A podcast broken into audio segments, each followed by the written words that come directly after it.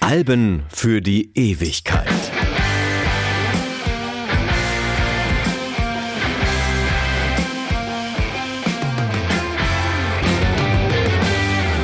Mein Name ist Martin Busch und ich möchte euch heute ein Album vorstellen, das Anfang der 70er in jeder ordentlichen Plattensammlung stand. Meines Erachtens auch heute noch stehen müsste. Ich spreche über Aqualung von Jethro Tull.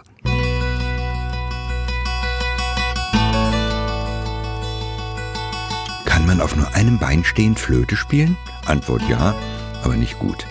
Wird man damit zum Rockstar? Antwort nein. Und wer jetzt Ian Anderson als Gegenbeweis anführen möchte, wird scheitern. Es war nämlich alles ganz anders. Aber vielleicht drehen wir die Zeit mal ein paar Jahre zurück und fangen ganz von vorne an. 1963 gründet der damals 17-jährige Ian Anderson mit ein paar Schulfreunden in Blackpool seine erste eigene Band, The Blades. Die Band spielt Soul und Blues, Anderson spielt Mundharmonika und singt.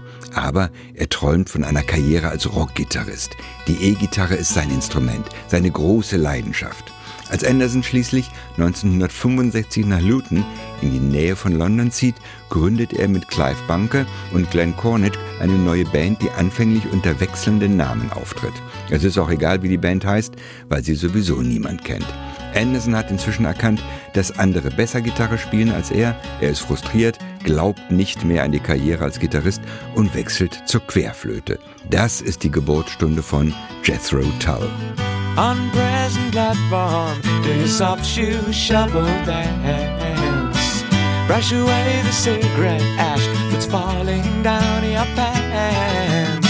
And then you sadly wonder, does the nurse treat your old man the way she should? She made you tea, asked for your autograph. What a laugh.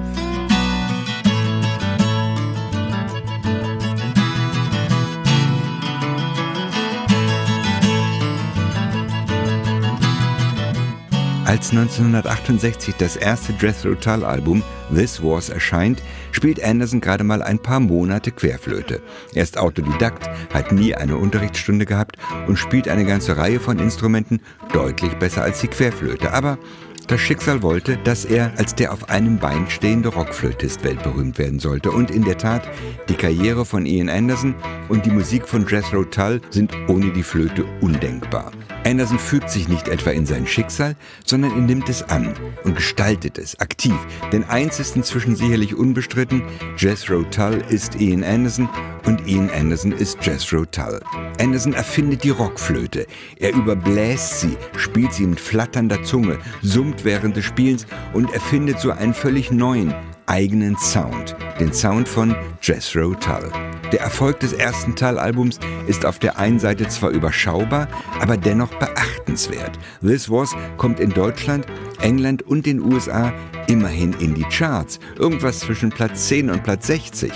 Mit den nächsten beiden Alben, Stand Up und Benefit, sieht es noch besser aus. Stand Up kommt in England sogar auf Platz 1 der Albumcharts und endgültig oben angekommen sind Jethro Tull mit dem 1971 veröffentlichten Album Aqualung. Take it to the cinema and leave you in a wimpy bar. You tell me that we've gone too far, come running up to me.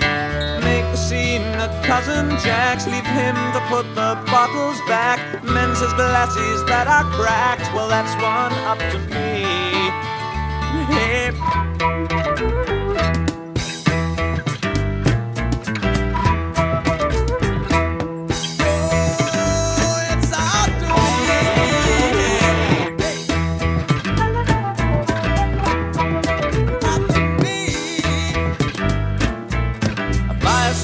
The cloud to ride, pack the tennis club inside. Trouser cuffs hung far too wide. Well, it was up to me. Eyes down on your bicycle, you know it feels like an icicle. The yellow fingered smoky girl is looking up to me. Aqualung ist der endgültige Durchbruch. In den Chartplatzierungen schlägt sich das gar nicht richtig nieder. Wie die zwei, drei Alben davor und auch die zwei, drei Alben danach landet Aqualung in Deutschland, England und den USA irgendwo in den Top Ten. Aber das ist für eine Progressive Rock Band der frühen 70er Jahre schon sehr, sehr hoch. Und wir sprechen schließlich vom sogenannten AOR, dem Album Oriented Rock, einem Musikformat, bei dem es nun mal nicht um die Chartplatzierung geht. Der größte Hit von Jethro Tull das Stück, das jeder kennt, das auf jeder Fete der frühen 70er lief, mindestens ein, zwei oder dreimal, erscheint überhaupt erst fünf Jahre nach Veröffentlichung als Single und hat weder in Deutschland noch in England überhaupt nur die Top 100 erreicht. Und trotzdem ist es der Song, der aus Aqualung ein Album für die Ewigkeit gemacht hat.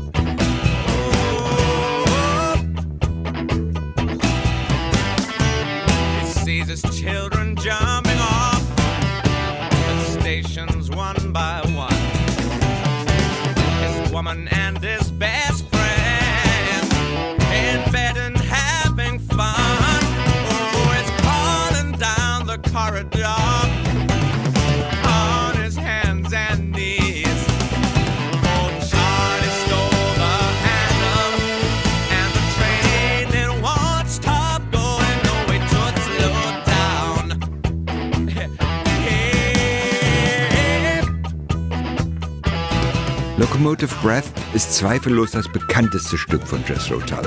Gut gemachter, kraftvoller Rock mit einem eingängigen Gitarrenriff am Anfang und einem schönen Solopart in der Mitte des Songs.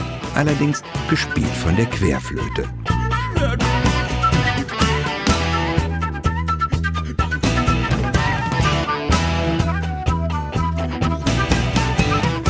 Jethro Tull hat sich schon zwei Jahre vor der Produktion von Aqualung mit Martin Barr an der Gitarre deutlich verstärkt und neben Ian Anderson die zweite Konstante in der Geschichte von Jethro Tull geschaffen.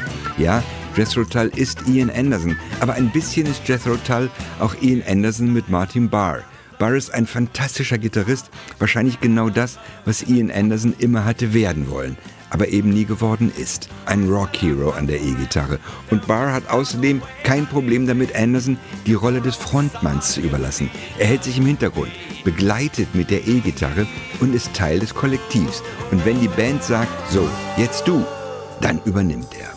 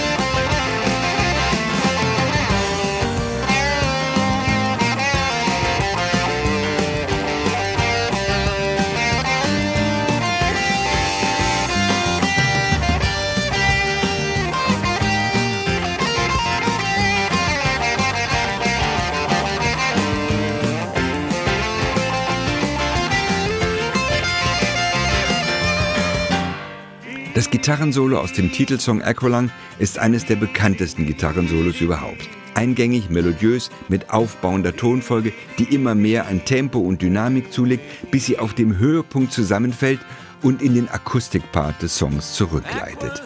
Angeblich stand Jimmy Page im Regieraum der Londoner Morgan Studios, als Barr den Song einspielte. Aber ich war selbst nicht dabei und weiß es deshalb nicht wirklich. Und vielleicht ist es ja auch einfach nur eine dieser unendlich vielen Geschichten aus der Rock- und Popwelt, die immer gerne weitererzählt werden, Einfach nur so, weil sie schön sind.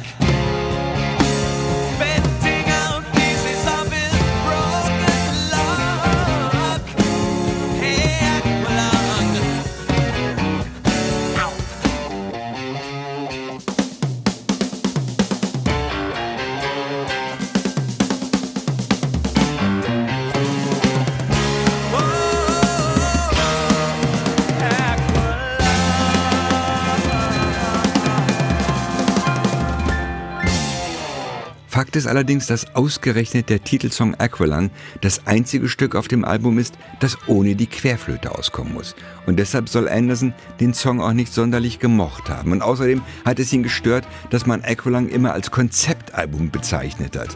Aqualung ist kein Konzeptalbum, hat Anderson immer wieder betont. Jedes Stück steht für sich und es hat nichts mit dem anderen zu tun. Thicker the Brick, das ist ein Konzeptalbum. Aber Aqualung nicht, betonte Anderson immer wieder und hat damit leider nur halb recht. Klar ist Thicker the Brick, das Folgealbum von Aqualung, unstrittig ein Konzeptalbum. Und es ist auch richtig, dass die einzelnen Stücke auf Aqualung musikalisch völlig eigenständig sind. Aber das Album ist thematisch geschlossen.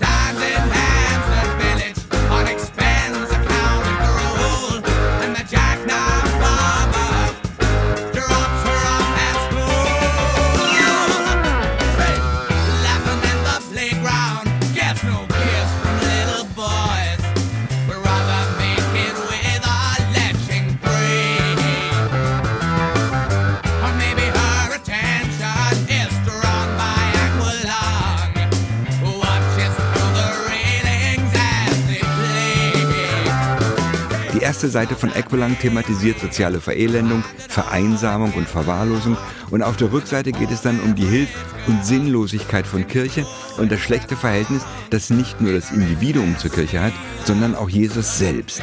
If Jesus saves, he'd better save himself, singt Anderson in Hymn 43. Die ganze zweite Seite von Equilang ist eine einzige Anklage.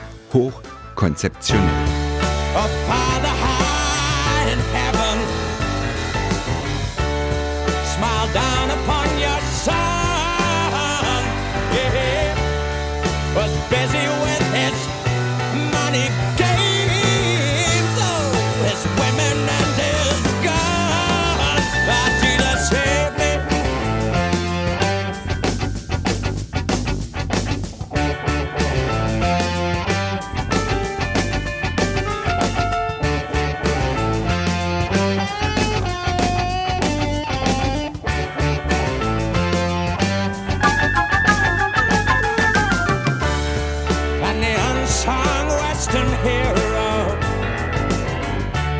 Ik kan alleen daar nog free. And then he made his name in Hollywood. Oh, and just set the white man free.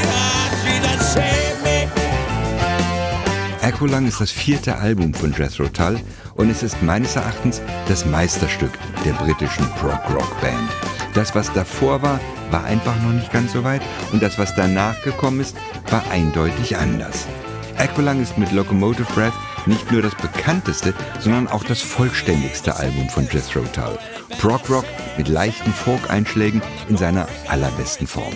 Und Ian Anderson hat als Rockflötist hier seine Bestimmung gefunden, auch wenn er nicht auf einem Bein stehend Flöte spielen konnte. Das hatte ein Journalist mal in einem Konzertbericht behauptet, aber in Wirklichkeit hatte Anderson in diesem Konzert auf einem Bein stehend Mundharmonika gespielt und sich dabei mit der freien Hand am Mikrofonständer festgehalten. Da man beim Flötespielen aber beide Hände brauchte, geht das mit dem Abstützen natürlich nicht und so musste Anderson lange üben, bis er wenigstens 30 Sekunden einbeinig Flöte spielen konnte. Er wollte ja die Erwartungen nicht enttäuschen. Es geht, es geht so mit Mühe und Not, aber es geht nicht gut. Der Bedeutung von Aqualung tut das alles natürlich keinen Abbruch. Aber es ist einfach eine weitere dieser schönen Anekdoten aus der Geschichte der Rockmusik, die man einfach unbedingt mal erzählen muss.